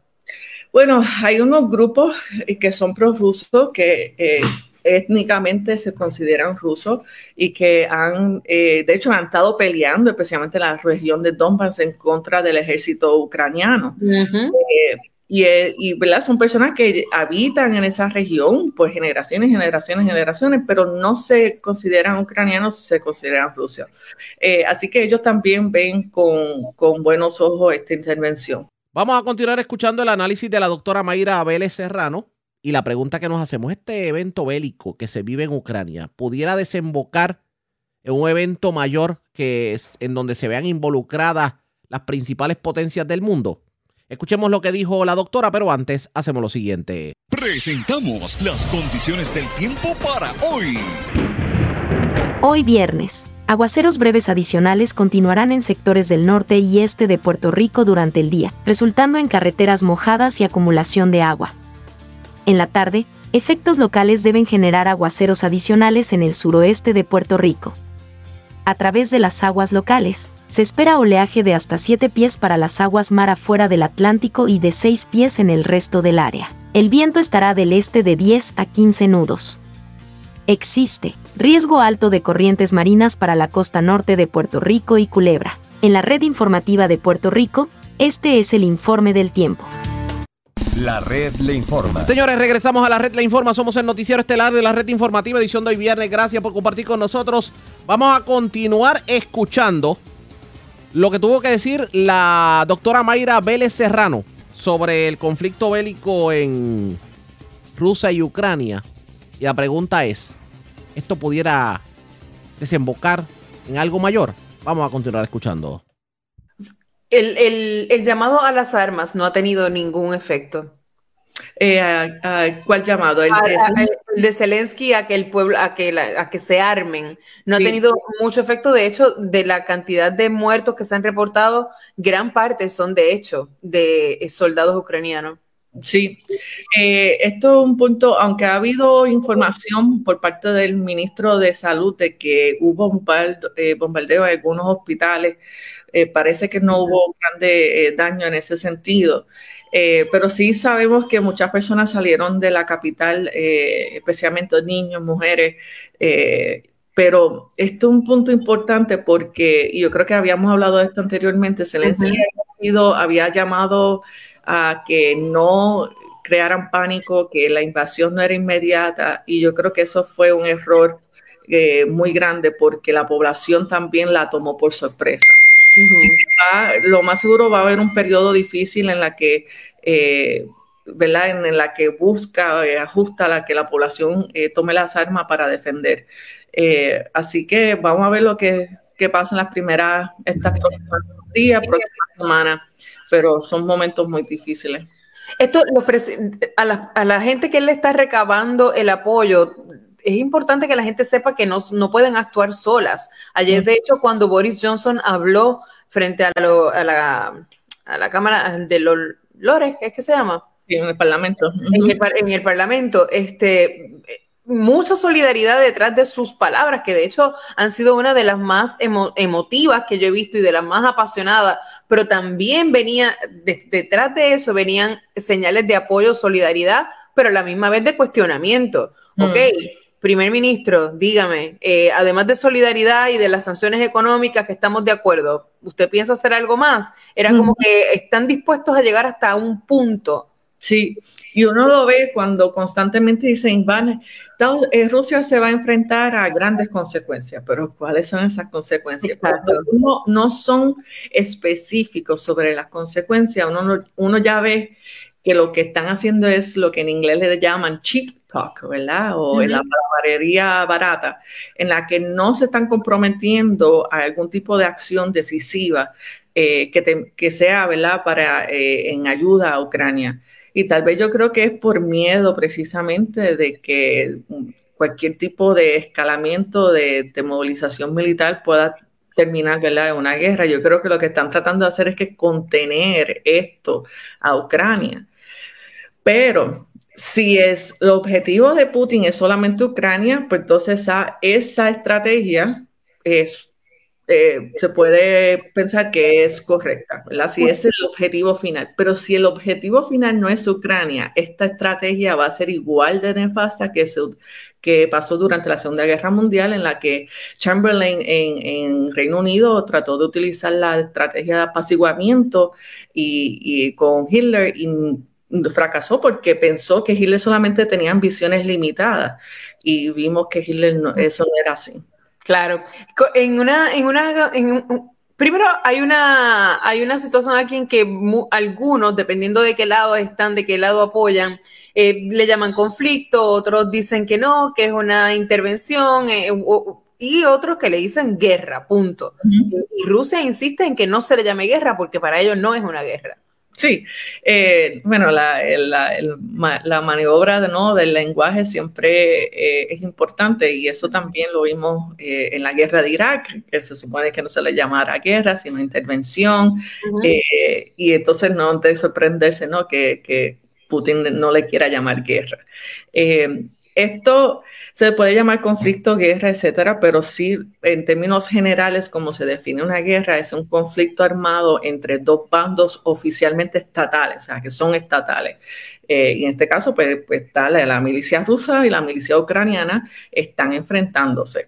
Sea que eso, en la relación internacional, eso es la definición de una guerra. Este, esta guerra y este, esta guerra con, slash conflicto, eh, juego de poder, como quieras llamársele, tiene las características eh, como para formar, eh, para ir conformando el ambiente para una tercera guerra mundial o no las tiene? Eso es el, lo que traía, ¿verdad? Sobre cuáles son aspiraciones, eh, qué es lo que quiere Putin. Si es Ucrania solamente y, es, y se para ahí, pues entonces podemos tener un, un respiro de que no vamos a entrar a una, una, tercera guerra mundial. Pero si no es así, si esto es el preludio a algo más, entonces, ¿verdad? Y esto, esto es conjetura, ¿no? Eh, podemos hablar de un conflicto generalizado. Ahora, algo que también hay que tener en cuenta, eh, con la presencia de armas nucleares, los conflictos han cambiado cualitativamente. Eh, esto fue una de las razones por las cuales la Guerra Fría se mantuvo fría. Porque, ¿verdad? Eh, una, eh, una, guerra entre Estados Unidos, Fran Francia y el Reino Unido versus Rusia son todos eh, países nucleares. y fácilmente puede escalar a una guerra nuclear que termine con el, con el planeta. Pero puede que hoy, y eso hablábamos con, con mi estudiante, que precisamente por la presencia, presencia de estas armas nucleares cualitativamente ha cambiado la guerra a otros medios. Pensemos, por ejemplo, en los ciberataques. Eh, y esto es un punto importante porque hoy en día gran parte de nuestro día a día está conectado a través de computadoras y a través de las redes, a través de la internet, desde los bancos, eh, infraestructura crítica como la electricidad, el agua, eh, plantas nucleares que proveen también electricidad, eh, que están sujetas también a estos tipos de ataques.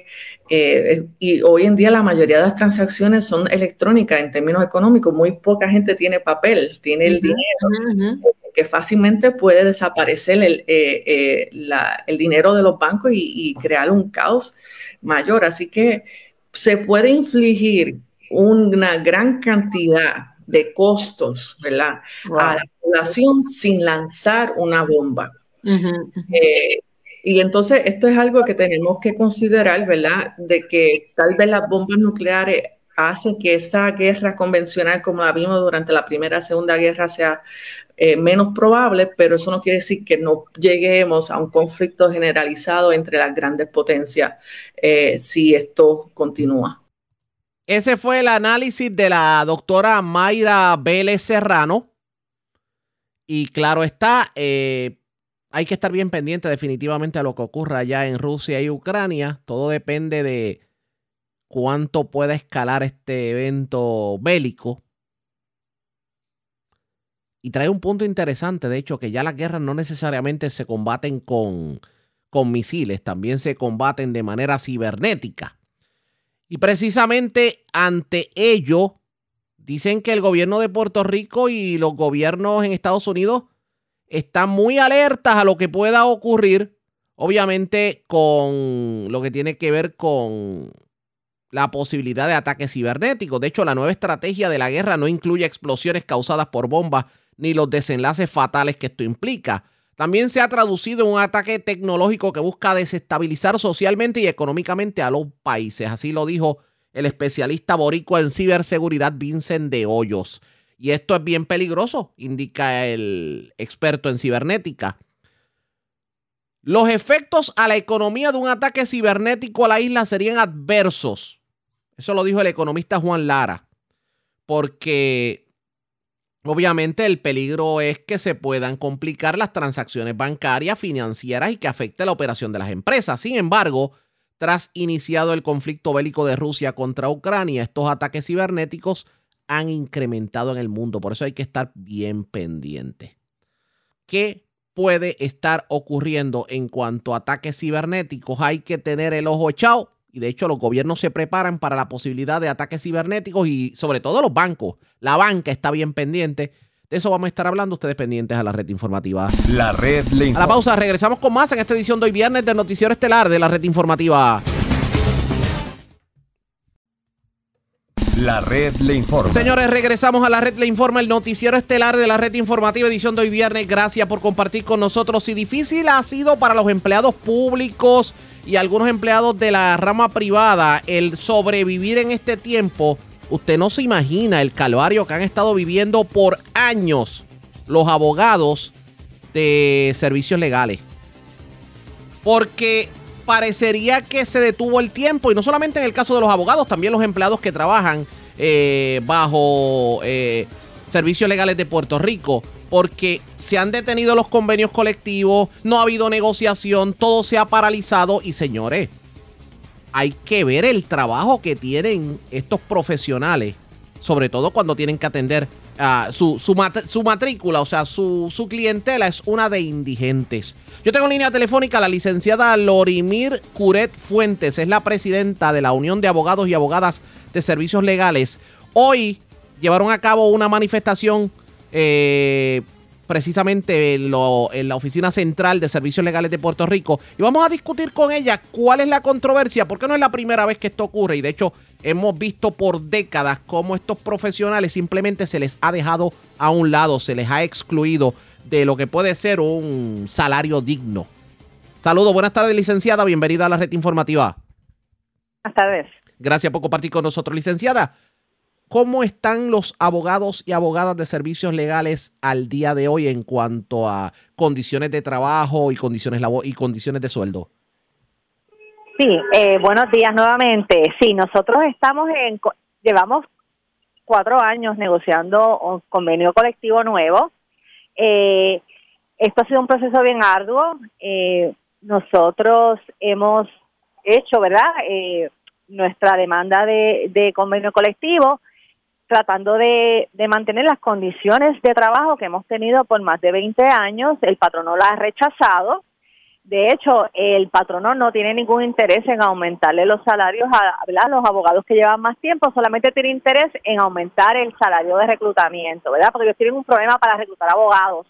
Entre otras cosas, ¿verdad? Porque los salarios son bajos, por las condiciones de trabajo que te- eh, pues, enfrentamos, el tipo de carga de trabajo que tenemos. Así que hemos estado durante estos cuatro años tratando de negociar, pero sin, sin éxito, ¿verdad?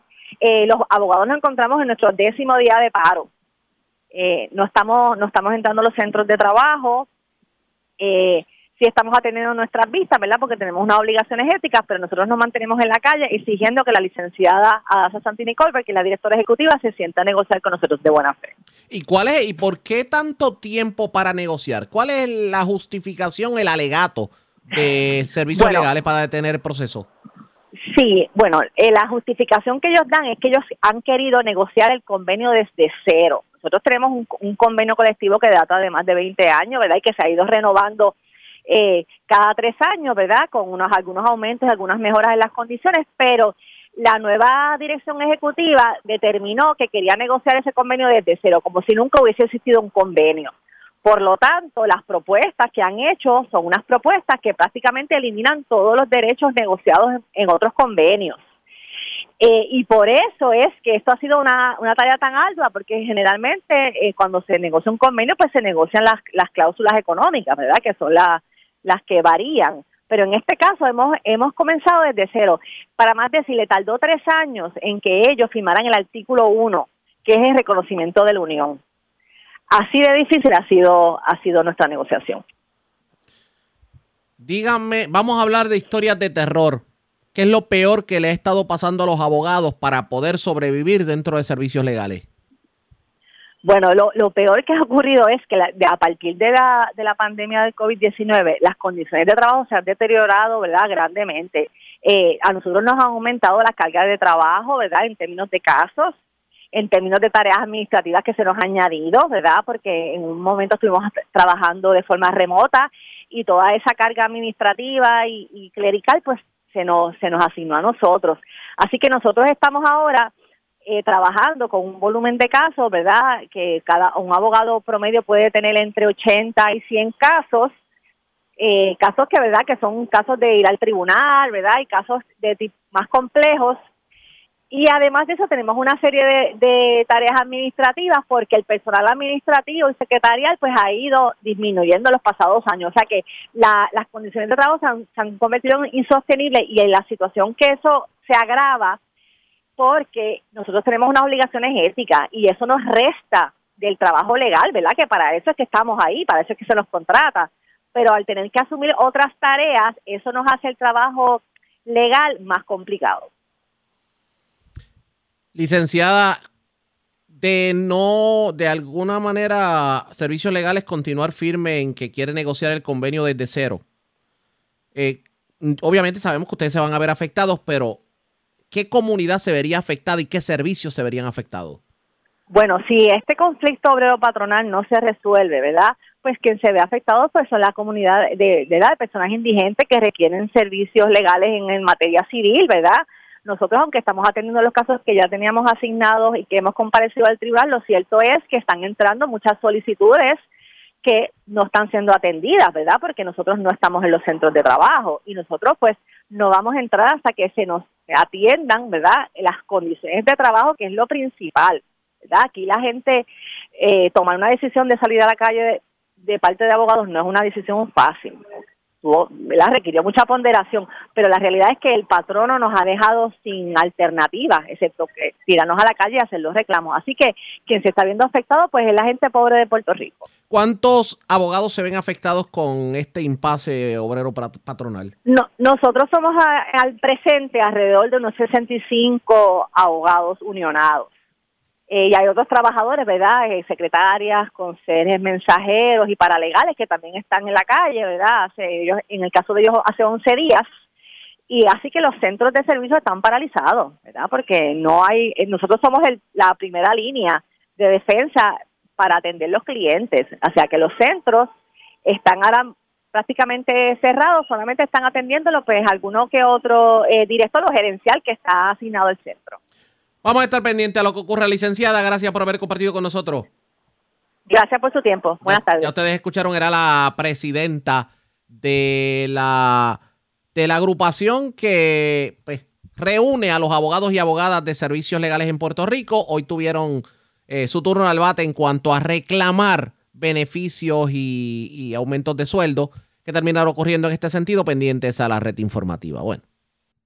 Vamos a otro tema, porque es que tenemos que hablar esta hora de la tarde de campañas políticas. Y es que el Contralor Electoral agarró el lápiz y multó a Raimundo y todo el mundo. ¿De qué estamos hablando? Multas ascendentes a 360 mil dólares fueron impuestas por el Contralor Electoral a varios candidatos a la gobernación en primarias y en las pasadas elecciones. Esto por irregularidades en medio de su campaña. ¿Quiénes encabezan la lista? Pues la encabeza el comité de César Vázquez, el comité de la ex gobernadora Wanda Vázquez, el comité de Eduardo Batia, el comité de Proyecto Dignidad y por último la ex alcaldesa de San Juan, Carmen Yulín Cruz.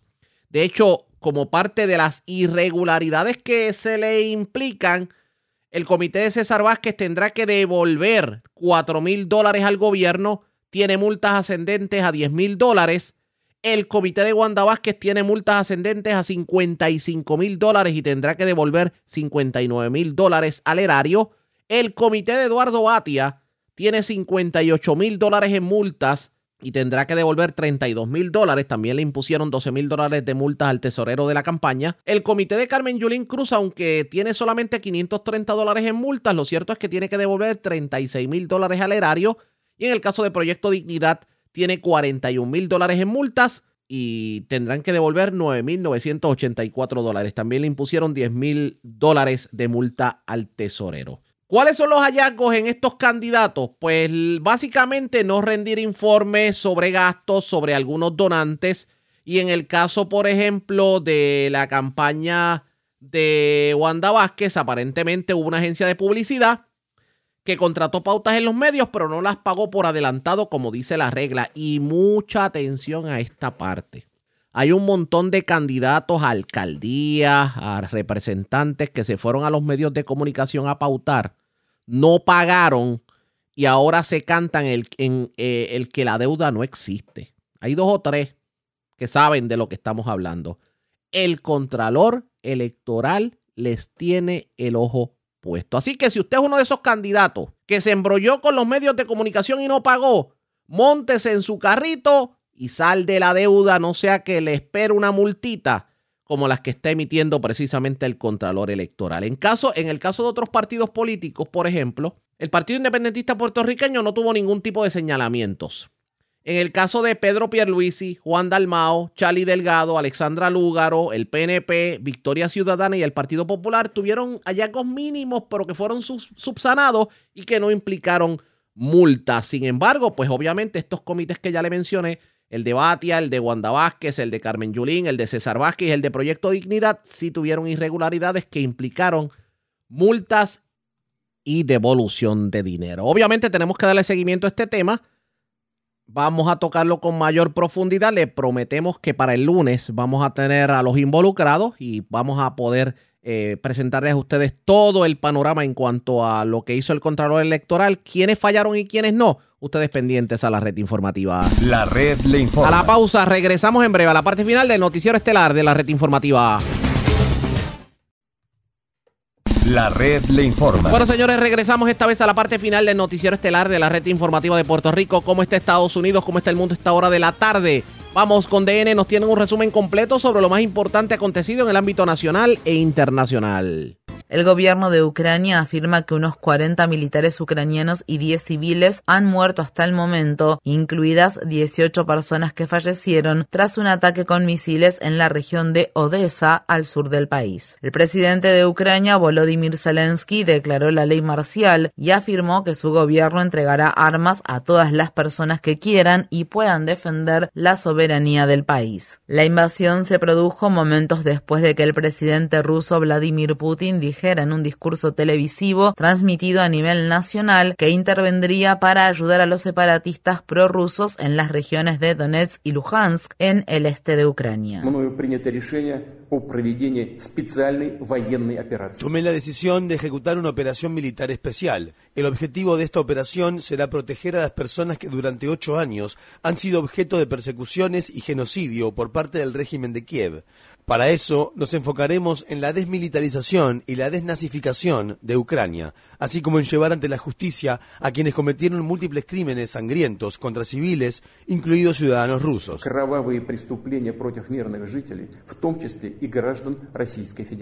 La invasión rusa de Ucrania comenzó mientras el Consejo de Seguridad de las Naciones Unidas celebraba una reunión de emergencia para abordar las tensiones relacionadas con la situación en ese país. El secretario general de la ONU, Antonio Guterres, condenó la agresión de Rusia y afirmó que era el momento más triste de su mandato.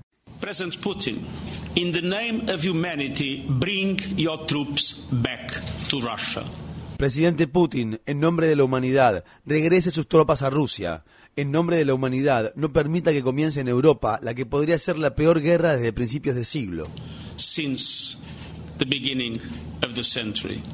El presidente de Estados Unidos, Joe Biden, se reunirá hoy con sus homólogos del G7 para planificar medidas más severas contra Rusia, incluidas nuevas sanciones. En París, el ayuntamiento de la ciudad se iluminó durante la noche con los colores azul y amarillo de la bandera de Ucrania. En Berlín, la puerta de Brandenburgo se iluminó de manera similar. Para más información sobre la invasión rusa de Ucrania y las reacciones a nivel mundial, visite nuestro sitio web democracynow.org barra es. Las compañías farmacéuticas Sanofi y GSK anunciaron el miércoles que solicitarán los organismos reguladores de Europa y Estados Unidos la autorización de uso de emergencia de su vacuna contra la COVID-19. Los fabricantes de medicamentos afirman que un ensayo clínico avanzado concluyó que la vacuna Sanofi GSK mostró una eficacia del 100% para prevenir cuadros graves y hospitalizaciones por coronavirus, así como también una eficacia del 58% para prevenir casos sintomáticos de la enfermedad. Las compañías Sanofi y GSK recibieron miles de millones de dólares del programa de vacunas de la Casa Blanca conocido como Operación Velocidad Máxima, una iniciativa del gobierno de Trump para acelerar el desarrollo de las vacunas. La Organización Mundial de la Salud anunció que abrirá un centro mundial de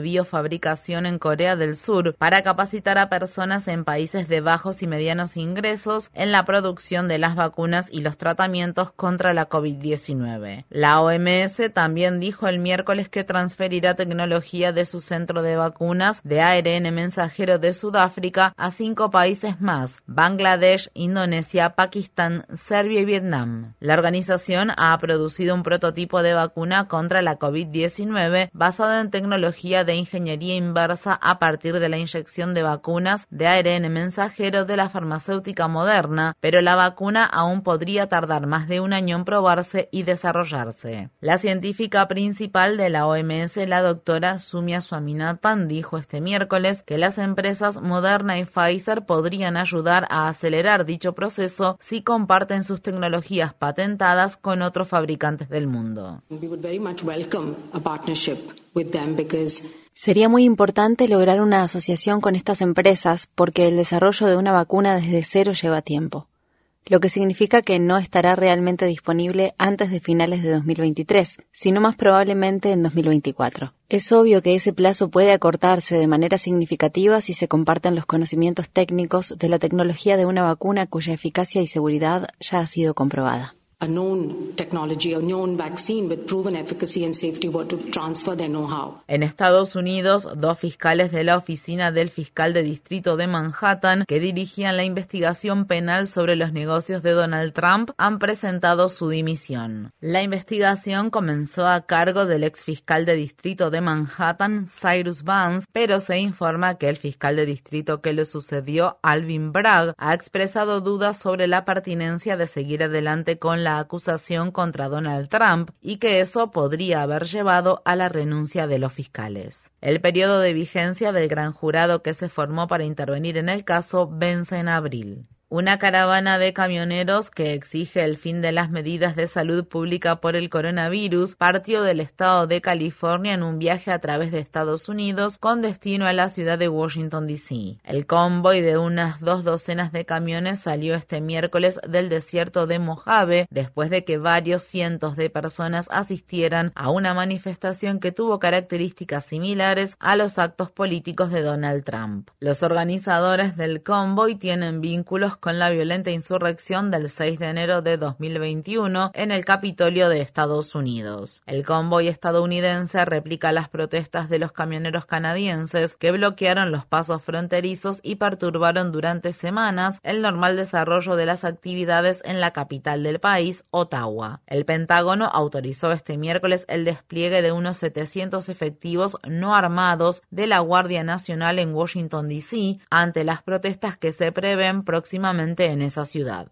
En Estados Unidos, al menos dos fiscales de distrito de los condados más grandes del estado de Texas afirmaron que se negarán a cumplir con la orden del gobernador republicano Greg Abbott de investigar los casos de atención médica relacionada con la afirmación de género para jóvenes trans como abuso infantil. La directiva de Abbott a las agencias estatales sostiene que los progenitores de niños y niñas transgénero que reciben una atención que a menudo ayuda a salvar vidas deben ser investigados la orden también dispone que cualquier persona, incluidos docentes, médicos y personal de enfermería que no informe sobre dichos tratamientos a las autoridades podría enfrentar responsabilidad penal. Varios grupos de defensa de los derechos humanos, organizaciones médicas y familias criticaron este nuevo ataque de las autoridades del estado de Texas contra jóvenes de la comunidad LGBTQ. En 2021, Texas se unió a otros estados liderados por republicanos para prohibir que la juventud transgénero participe en competencias deportivas de centros educativos. A principios de febrero de 2022, la gobernadora republicana de Dakota del Sur, Kristi Noem, promulgó una ley similar para los y las atletas trans de ese estado. Noem fue duramente criticada esta semana cuando se negó a reconocer cómo la legislación contra la comunidad trans estaba afectando a sus propios electores.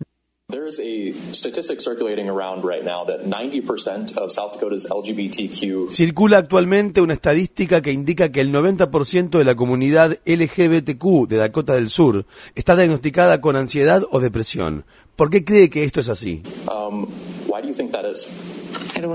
No sé, eso me entristece y deberíamos averiguarlo.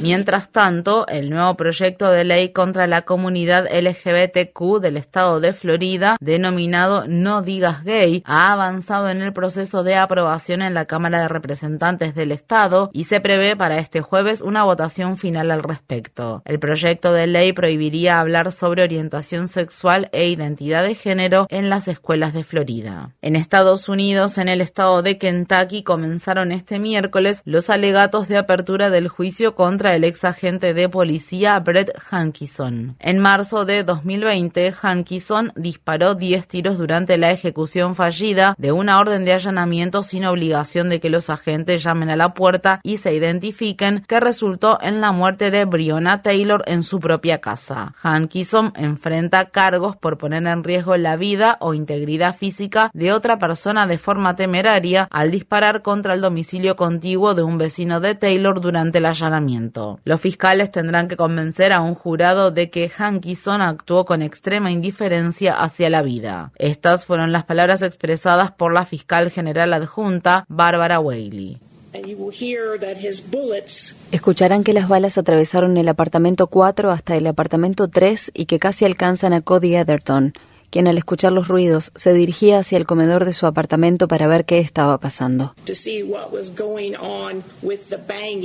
En Haití, un periodista murió y otros resultaron heridos después de que la policía abriera fuego contra una manifestación de trabajadores de una fábrica de la ciudad de Puerto Príncipe que exigían salarios dignos. El lunes, el gobierno de Haití anunció un aumento del salario mínimo de hasta un 54% tras semanas de manifestaciones y en medio de una inflación vertiginosa. Sin embargo, los trabajadores de la industria de la confección actualmente en huelga afirman que, aún con ese aumento salarial, su sueldo sigue siendo solo la mitad o menos de lo que exigen, que es aproximadamente 15 dólares por día. La red le informa. Bueno, señores, enganchamos los guantes de ser necesario. Interrumpiremos la programación en fin de semana. De no ser así, regresamos entonces el próximo lunes a la hora acostumbrada. Cuando nuevamente a través de Cumbre de Éxitos 1530 de X61 de Radio Grito y de Red 93, que son las emisoras que forman parte de la red informativa, le vamos a llevar a ustedes el resumen de noticias de mayor credibilidad en el país. Hasta entonces, que la pasen bien.